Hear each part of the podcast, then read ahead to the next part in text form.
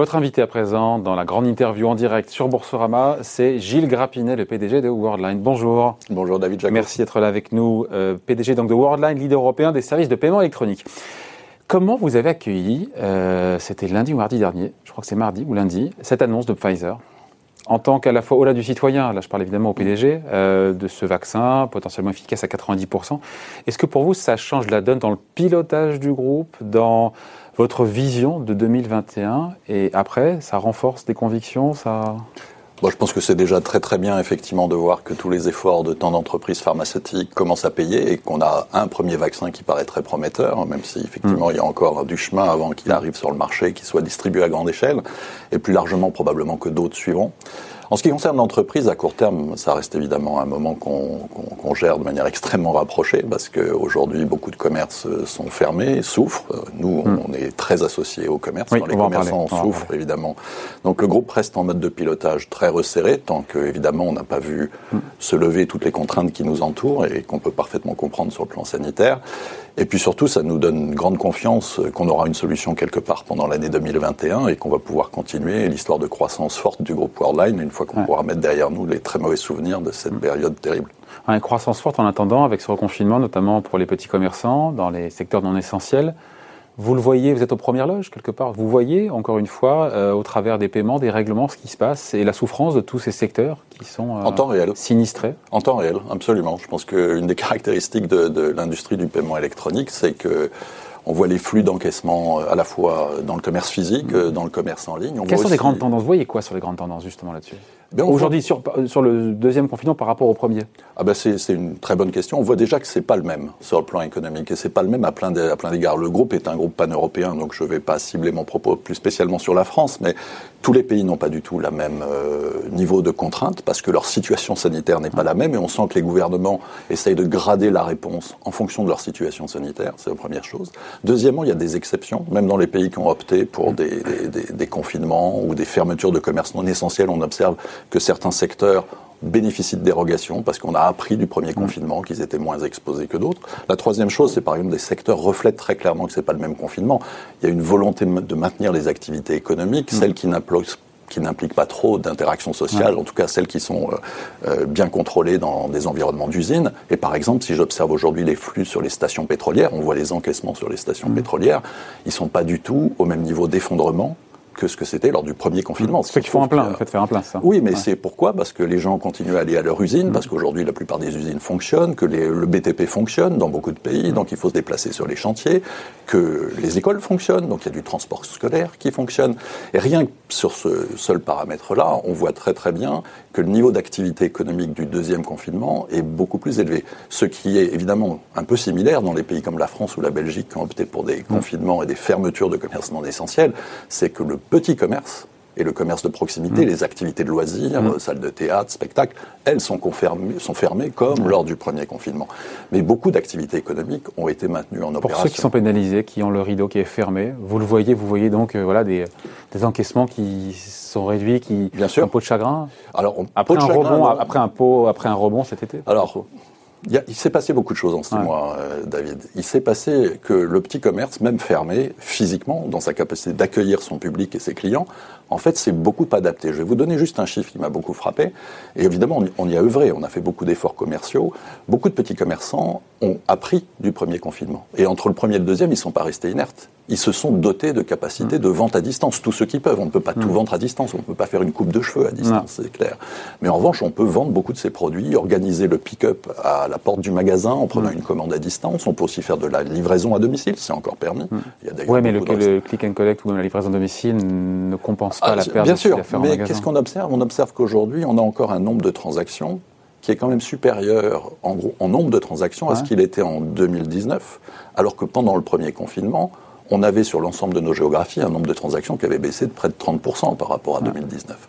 Donc ce que ça dit, c'est qu'il est moins brutal, il est moins sévère. Je pense qu'il aura moins d'impact évidemment sur le PIB. La Banque de France nous dit le reconfinement est trois fois moins coûteux en termes d'économie qu'au printemps. C'est les chiffres que vous, qui sont en tout cas, parce que vous Aujourd'hui, en nombre de transactions, effectivement, on n'a pas du tout le même niveau d'effondrement, alors que nous, on est très exposé au commerce de détail. Pourquoi?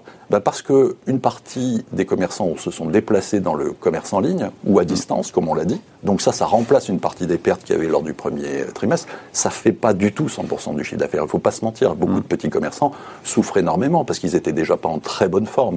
Et je pense qu'il y a une dimension psychologique. Personne n'attendait un deuxième confinement dans certains pays, une deuxième fermeture. Mm. La première, il y avait un peu un effet de sidération, mais en même temps une espèce de mobilisation nationale. La deuxième, c'est arrivé comme une douche froide terrible. Personne ne voyait ça venir, d'autant plus qu'on avait vraiment cru pendant l'été que c'était reparti. Donc je pense qu'il y a une dimension psychologique qui est plus dure. Il faut vraiment avoir conscience que le petit commerce a vraiment besoin d'être accompagné et qu'effectivement, même si c'est moins sévère au niveau macroéconomique, Raison de plus pour accompagner de manière micro-ciblée ceux qui en ont vraiment besoin. C'est le rôle de qui ça? Ah bah, Évidemment les États, aussi les fédérations professionnelles, à mon avis, qui doivent essayer de pousser le plus possible à l'adoption des solutions qui permettent de limiter l'impact, notamment les systèmes de livraison, les systèmes de prise de commande à distance, équipés de sites Internet il faut désormais avoir un commerce multicanal, même dans un petit commerce, quand ça fait du sens. Oui, omnicanal. Et sur l'essor, encore une fois, des, euh, des, des, ventes en ligne, du commerce en ligne, euh, je pense encore une fois à la France, pardon d'être un petit peu ethnocentré, mais, non, mais il faut, vous, le voyez, vous le voyez aussi euh, bah, La réalité, c'est que ce qu'on observe, de toute façon, on peut parler de la France comme on peut parler de l'Europe, parce que même s'il y a des différences culturelles, culturelles dans nos adoptions des paiements digitaux électroniques, la réalité, c'est qu'on évolue tous dans la même direction. en partant de points de, différents, les pays nordiques sont à 90% de paiements digitaux, les pays du Sud plutôt encore à, 35 euh, ou 40% seulement. Mais la réalité, c'est que le flux, il est continu et il va progressivement changer nos façons de faire du commerce, nos façons d'acheter, nos façons de payer. Donc qu'est-ce qu'on observe en gros?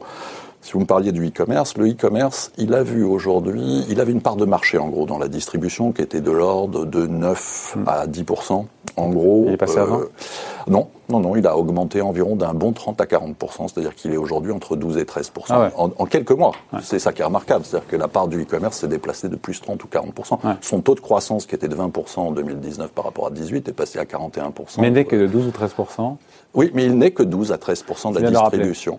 Et c'est pour ça aussi, on, a le sentiment que ça dévaste tout. Non, c'est pas vrai. Même post-Covid, on restera à près de 90% à faire du commerce physique, et c'est très bien comme ça. C'est aussi bien de voir les produits, de tester les choses, de discuter avec un commerçant.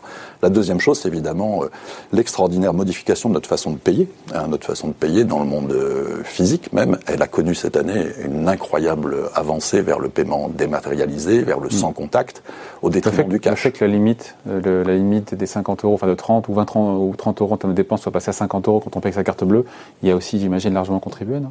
Énormément. Et on a quasiment doublé. ce qui est fascinant, euh, David Jaco, c'est qu'on a mis deux ans, lors du précédente augmentation, pour passer de 20 à 30 euros, à observer une adoption significative. Les gens étaient prudents, les gens avaient peur de se faire frauder et utiliser, et les commerçants ne poussaient pas tellement le passage de 20 à 30 euros. Là, en quelques semaines, le 30 à 50, hmm. il a été absorbé par tout le monde comme étant une évidence. Il y a même dans certains pays aujourd'hui, mais ça je suis pas sûr que ça se fera très vite, une demande pour passer à 100 euros, euh, émise parfois même par les commerçants eux-mêmes ou par les porteurs parce que la rapidité d'usage, euh, le fait qu'on n'a pas vu la fraude exploser en parallèle, et le fait que finalement ça nous aide énormément pour la fluidité des Vous êtes en train de nous parler de la mort du cash à venir, euh, mais ça, ça, arrange vos affaires, ça aussi. Ah bah, on va être franc. C'est un plaidoyer pro domo. Hein. Eh ben, par définition, nous, notre, le fond de notre métier consiste à accompagner la dématérialisation des paiements. Donc mm. euh, le cash, la réalité, c'est que nous, on en opère, euh, enfin, il ne nous rapporte d'un point de vue business un peu de chiffre d'affaires que lorsqu'on opère des réseaux de distributeurs de billets mm. et euh, les transactions qui sont celles des retraits aux ATM, qui au demeurant se sont effondrés cette année dans des proportions importantes. Hein, les gens ont eu peur d'aller choper, d'aller tirer des billets. Oui, puis ils en ont moins besoin. Euh, par définition, vous retirez moins d'espèces si les espèces. On en retire plus, mais moins souvent. On en retire plus, mais moins souvent. Et comme il y a aussi une réduction en moyenne du nombre de distributeurs de billets en Europe, qui est liée à l'évolution des réseaux bancaires, qui est liée au fait que ça rapporte moins d'argent. On a plus envie de faire 50 bornes pour tirer 30 euros. Pour, tirer 30 euros, donc on va aller chercher 120 et on en aura un peu plus euh, chez soi sous forme de coussin. Mais sur le fond, ce que ça nous dit effectivement, c'est que le cash est de moins en moins pertinent dans notre vie quotidienne. Il ne nous aide pas pour acheter sur Internet, il ne nous aide pas pour euh, payer ses abonnements de streaming vidéo, il nous aide pas pour évidemment euh, prendre un taxi qui s'appelle euh, Uber ou autre euh, système de transportation. Il ne nous aide pas non plus toujours pour payer facilement un certain nombre de choses où il en faut beaucoup parce qu'il prend de la place et il n'aide pas les commerçants qui doivent ensuite le ramener à leur banque et qui ça fait des coûts de logistique. Bref, le cash est face à une question simple. Il a été un formidable moyen de paiement qui nous accompagne depuis quasiment 2000 ans et il est de moins en moins utile dans le quotidien parce que nos façons de consommer, nos souhaits, nos besoins aussi, avec la digitalisation du monde, fait qu'il est de moins en moins pertinent. Effectivement, pour nous, c'est fondamentalement positif, puisque c'est le métier de cette entreprise que d'accompagner cette énorme transformation. Euh, sur Ingenico, bah, je fais, le, lien, parce qu'il y a évidemment un lien avec bah. Euh, le, rachat, il est, quasi bouclé, là, on peut dire? Il est bouclé. Hein? Il est bouclé. Nous sommes effectivement aujourd'hui euh, fusionnés. L'intégration a commencé. Il nous reste juste à faire ce qu'on appelle le retrait obligatoire d'environ 4% du capital. Vous n'avez pas douté à aucun moment donné Pendant, je sais pas, on est on est au pire de la crise au printemps, vous dites pas, est-ce que je fais pas une boulette? Là, en même temps, c'est une acquisition qui est en action aussi, donc ça, euh, ça à 80%. donc ça, limite un peu les risques. Mais vous dites pas, je vais réfléchir, ou au contraire, j'accélère, ce deal, il est structurant au-delà de la crise. Même la crise peut accélérer euh, la pertinence de ce deal. Hein. Mais tout à fait. On s'est dit effectivement que c'était une évidence et que notre chance, c'était de l'avoir annoncé avant le Covid parce qu'il sera encore plus fort après le Covid, à cause de toutes ces transformations structurelles qu'on est en train de discuter. Ces deux entreprises ensemble créent quelque chose qui n'existait pas en Europe. Elles créent authentiquement un leader européen qui rentre un peu dans le top 5 mondial. L'Europe avait beaucoup de retard dans la consolidation de ses acteurs de paiement à cause du fait qu'on avait avant des tas de monnaies différentes et pas mm. du tout d'harmonisation de toutes les règles qui, qui expliquent comment ça fonctionne de le plan électronique. Tout ça, grâce à l'euro, ça a été réglé. Et aujourd'hui, on peut enfin fabriquer un acteur européen qui peut faire vraiment partie de la compétition mondiale au meilleur niveau. Donc c'est ça qui était derrière le projet avec Ingenico. C'était tripler notre capacité de présence euh, par rapport à ce qu'était Worldline avant sur Internet. C'était accéder au marché allemand, qui est le premier marché évidemment européen en taille, mais qui était aussi celui dans lequel il y a une montagne de cash qui est encore, euh, parce que mm. les Allemands adoraient payer en cash. Mm. ça a vite changé pendant le Covid, hein, puisqu'aujourd'hui, à peu près 50% désormais des paiements en Allemagne en une année sont en train de basculer vers l'électronique. C'est aussi l'accès au marché nordique. Mm. Qu'est-ce qui vous dit que post-crise, euh, on ne viendra pas à, Ah non, mais je, pense qu'il faut être euh, humble dans tous les domaines. Une crise, ça, a des effets profonds de transformation sur nos façons parfois même de penser la vie.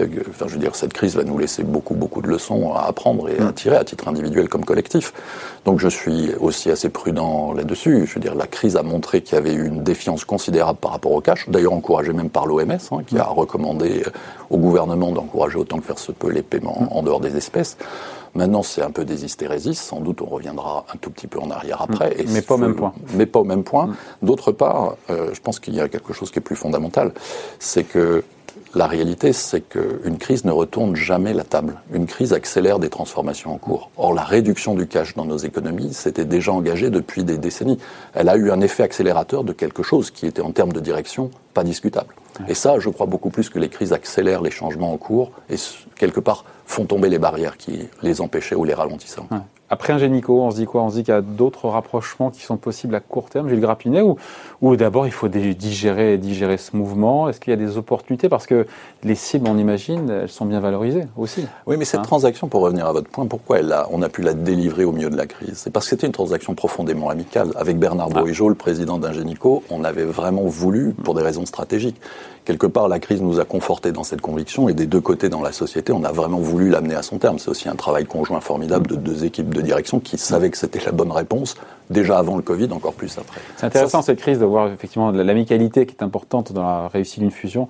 On a commenté ici d'autres fusions, enfin un projet de fusion entre euh, Veolia, euh, Suez, enfin voilà, vous avez suivi un petit peu l'activité, j'imagine. Un petit peu, oui, bien sûr. Non, le, manque d'amicalité, euh, pour ah bah, c'est une. Bah, dans une crise, je pense que ça détruit tous les deals. Euh, soyons clairs, j'imagine même pas, et je pense pas qu'il y ait d'exemple d'une opération hostile qui a survécu. Déjà plein d'opérations amicales qui sont pas arrivées à bon port pendant la crise. Une opération hostile, il faut même pas y penser une seconde. Mais surtout, ce que dit une opération amicale, c'est qu'il y a un, bien fondé stratégique indiscutable partagé par deux équipes de management et deux conseils d'administration et leurs actionnaires, très souvent. Parce que le soutien à notre projet exprimé par les actionnaires d'Ingenico et par ceux de Worldline dès, dès, son annonce, ne s'est pas démenti pendant tous les mois de turbulence sur les marchés. C'est ça aussi qui permet d'amener une opération à son terme. Et sur les opportunités alors? Il y en a en ce moment, elles sont en Europe, elles sont où? Vous parlez du niveau de consolidation en Europe qui a pris du retard par rapport aux États-Unis. C'est cité ce chiffre, je ne sais plus où je vous ai lu, euh, comme quoi en France, les, en Europe, les cinq plus gros acteurs font. Les trois plus gros acteurs. Plus gros acteurs font. Moins de 50% des transactions. Contre 80% sur le marché américain. Absolument, parce que les Américains. C'est en dit long hein, sur le. Ah, mais c'est terrible. C'est une industrie qui a été dominée sincèrement par, par, par le monde anglo-saxon, pour pas dire le monde américain, depuis l'origine. Pourquoi? Parce que c'est une un dérivé de la domination du dollar sur la monnaie. C'est un leg. Et, et, nous, nous n'avions pas l'euro, et donc par définition, chaque monnaie nationale ne pesait rien, et l'industrie du paiement derrière chaque monnaie nationale ne pesait rien. Donc l'euro nous donne cette chance, et effectivement, il reste beaucoup de consolidation à faire, parce qu'il y a encore beaucoup de pays qui n'ont pas participé en Europe et au-delà. Quel pays? Ah bah, À peu près tous les grands pays du Sud. Et euh, bah, la France n'a pas participé à cette consolidation de manière significative, ni l'Espagne, ni le Portugal. L'Italie est en train de se consolider, mais sur une opération italo-italienne. Euh, la Grèce a peu participé, la Pologne, la Suède, dans les pays nordiques. Donc il y a encore des pays avec des gros volumes de paiement qui n'ont pas été, euh, qui n'ont pas rejoint les, les, leaders qui ont émergé de cette première vague de consolidation. Et c'est notre projet stratégique, évidemment, à travers Ingenico, de continuer à le faire. L'avantage, c'est qu'on peut maintenant... Avec quels moyens parce que je, je, me disais, mais quelle est, quelles sont les, comment dire, les, les, euh, la marge d'endettement, vos capacités à opérer une nouvelle acquisition structurante notre histoire a montré qu'on a fait beaucoup d'acquisitions et qu'on les a structurées de manière extrêmement créative, adaptée d'ailleurs aux besoins de nos contreparties. On a fait par exemple des joint ventures qui consomment peu de capital mm-hmm. parce qu'on mélange les assets, on fait les synergies, puis à un moment donné, on règle la question de la sortie du minoritaire, euh, effectivement par un paiement en cash ou en action. On a fait le deal avec Six Payment Services en Suisse, un deal vraiment stratégique pour le groupe avant Ingenico, en le payant entièrement ou quasiment entièrement en action Worldline. Le deal Ingenico, il a été payé à 81% en action. Le premier moyen, c'est évidemment notre. C'est pour ça qu'on est rentré en bourse en 2014. C'était avoir une monnaie qui nous permettait de partager les synergies à venir avec nos Vous ne descendrez jamais en dessous de 80% en actions Non, je ne dis pas ça. On a fait aussi des deals en cash. On a non, sur des grosses opérations. Sur des grosses opérations, ça fait vraiment du sens parce que c'est un métier d'industriel. Ça dilue le risque aussi. Hein. Ça dilue le risque. Bah, typiquement pendant la crise, comme euh, mécaniquement, ça diminuait évidemment l'exposition bilancielle à 19% de la considération qu'on avait à payer aux actionnaires d'Ingenico. Mais sur le fond, ça dit qu'on a une boîte à outils considérable. On peut continuer à faire des joint ventures et il y a beaucoup de banques qui demandent des joint ventures parce qu'elles ont conscience qu'il y a de la création de valeur, elles veulent en profiter à travers leur ah participation, ah, ah. bien sûr.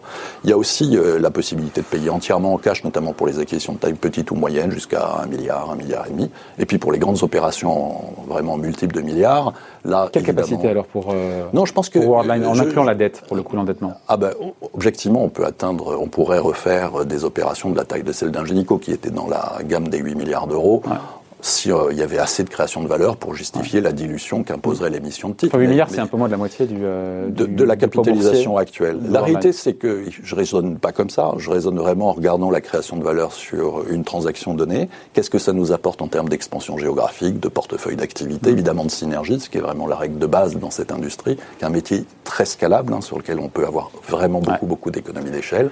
Et à partir de là, la réalité, c'est que si on se compare aux Américains, nous, on reste assez humble dans notre euh, histoire. Notre capitalisation boursière aujourd'hui, elle est de l'ordre de 20 milliards d'euros. Mes grands confrères américains sont entre 150 et 100 milliards de dollars. Hmm. Donc, euh, ça veut dire que dans cette industrie, il y a certainement la place pour des acteurs qui vont effectivement ambitionner un jour d'être entre 50 et 100 milliards d'euros de chiffre d'affaires. En tout cas, il n'y a aucune raison que l'Europe n'ait pas un acteur dans cette industrie-là, comme elle en a dans la chimie, dans l'automobile, dans l'aviation, qui s'est invité dans le top 3 mondial. Donc c'est ça qu'il faut viser. Je pense que l'Europe ne doit pas avoir peur d'avoir quelques ambitions. Ouais. Gilles Grapinet, euh, c'est une question que j'ai oublié de vous poser, et en même temps on vous la pose tout le temps, et vous, vous sortez tout le temps la même réponse, et c'est normal. à propos d'Ingenico. Euh, beaucoup vous voient, notamment les investisseurs, vendre la branche terminaux, terminal, terminaux, on dit terminal? Terminaux, terminaux, terminaux, paiement d'Ingenico. Euh, vous allez me dire, voilà, on va réfléchir et tout et tout. Quand est-ce que vous acterez ce choix? En optant, est-ce que vous optez d'ailleurs à titre personnel pour un scénario plus qu'un autre? Alors l'avantage, euh, vous savez, de s'exprimer sur les sujets une fois de temps en temps à l'occasion de ces résultats, c'est qu'on... On lui pose tout le temps cette question. Hein. oui, oui. La réponse est toute prête. Oui, absolument, absolument. On a dit qu'on faisait, qu'on allait faire une revue stratégique. Donc 2021, on saura si vous conservez ou pas On a engagé cette revue stratégique au lendemain de la prise de contrôle d'Ingenico. Et effectivement, on envisage de présenter nos recommandations ah. au conseil d'administration quelque part au début 2021. Donc on sera 2021. Vous vous inclinez déjà Non, non, non. Je pense qu'il faut faire les choses. Euh, il faut faire les choses dans l'intérêt de ce métier, hein, qui est un métier qui évidemment est le métier historique d'Ingenico, qui est leader mondial. C'est un, c'est, un actif de. Quel est le pour et le contre? Le pour et le contre? Bah, je pense que l'essentiel de l'industrie qui opère dans les services de paiement n'a pas de capacité de création de ces terminaux de paiement. Donc la plupart de nos confrères dans le monde, ils se contentent de les acheter à des sociétés ah. comme nous ou à des sociétés comme Verifone, etc. Donc ça plaide plutôt pour... Ça, non, c'est une observation. Ça ah. plaide pour rien du tout. Maintenant, je peux vous citer First Data aux États-Unis, euh, qui est mon grand confrère américain, qui a sa propre capacité ah, petite de terminaux. Ah, ça plaide aussi pour... Euh, ben voilà, qui fait pour ses comptes propres. Donc, revanche, il les vend assez peu à des tiers. Voilà. Et nous, historiquement, Worldline, nous avions une petite activité de terminaux qui mm. n'était faite que pour nous. Nous étions notre propre fabricant de nos outils de travail. Donc, le point d'Ingenico, c'est qu'Ingenico le fait aussi pour un très grand nombre de nos confrères à travers le monde. Donc, y a, derrière le terminal, il y a du soft aussi. et il y a, la réalité, c'est que c'est pas tellement du hardware, parce que c'est une industrie qui, depuis très longtemps, est passée dans un mode faiblesse, comme on dit, c'est-à-dire où, en fait, la, la, fabrication physique, elle est sous-traitée à des électroniciens qui font ça à grande échelle. C'est un métier de conception, et surtout de software. Comme voilà. C'est un métier d'édition logicielle spécialisée, de logiciels très sécurisés, qui sont certifiés dans tous les pays où le terminal va opérer, et c'est ça. C'est difficile de trancher. Hein. Non, c'est une vraie question stratégique, objectivement. et comme vous le dites, il y a du pour et il y a du contre. il faut se poser les questions à froid. Encore une fois, ce qui doit nous guider, c'est la création de valeur, à la fois pour ce métier, qu'est-ce qui est vraiment le mieux pour lui, sachant qu'il a un agenda stratégique fantastique. C'est comme tous les métiers de software. Aujourd'hui, le software, il est dans une boîte électronique et il doit migrer dans le cloud. Hmm. Parce que c'est ça la destinée d'à peu près tous les métiers de software, comme vous le savez. Donc passer d'un métier d'un logiciel embarqué à un logiciel dans le cloud, c'est une vraie transformation. Est-ce qu'on est les mieux à même de faire cette, cette transformation? Ça, c'est une des vraies premières questions. Est-ce que ce mm. serait mieux fait avec un actionnariat différent qui, mm. qui ne se consacrerait qu'à ça, sachant que, comme vous nous l'avez rappelé précédemment, et je le commentais en le confirmant, on a par ailleurs un agenda de consolidation des autres métiers du paiement électronique qui est extrêmement dense. Donc une entreprise ne peut pas tout faire tout le temps à tout moment. Donc c'est aussi c'est là qu'on va regarder. et on finit là-dessus, euh, Gilles Grappinet, est-ce que c'est une, consécration pour vous euh, cette année, entre au CAC 40, euh, une des meilleures perfs, je crois la cinquième ou la sixième meilleure hausse depuis le début de l'année, 17%, 20 milliards de capi, on l'a dit. Voilà, c'est certains diront bah, Worldline ne connaît pas la crise ou c'est juste que votre modèle non c'est un modèle modèle est résilient et validé par c'est une entreprise du digital donc évidemment on, on surfe sur la transformation digitale du monde. Mm. On est heureux du chemin qu'on a fait depuis notre introduction en bourse. C'est une entreprise beaucoup plus petite à l'époque, hein, filiale d'Atos qui était rentrée avec 2 milliards de capitalisation boursière. Donc c'est vrai qu'on est heureux de voir que les investisseurs surtout soutiennent cette mm. histoire. Le soutien des investisseurs, c'est la clé pour pouvoir continuer à écrire. Et l'histoire ne fait que commencer. Mais j'en suis vraiment convaincu. J'en suis vraiment convaincu. Et pas que moi d'ailleurs, tout notre comité exécutif, euh, les partenaires d'Ingenico qui nous ont rejoints, les administrateurs du groupe il faut que l'Europe soit dotée d'un champion qui rentre dans le top 3 mondial, et je pense que Worldline a toutes les cartes pour euh, le jouer. Bon, on en reparlera quand il y aura une nouvelle acquisition structurante. Merci d'avoir été avec nous. Gilles Grappinet, donc le PDG de Worldline, invité de la grande interview en direct sur Boursorama. Merci. Merci à vous.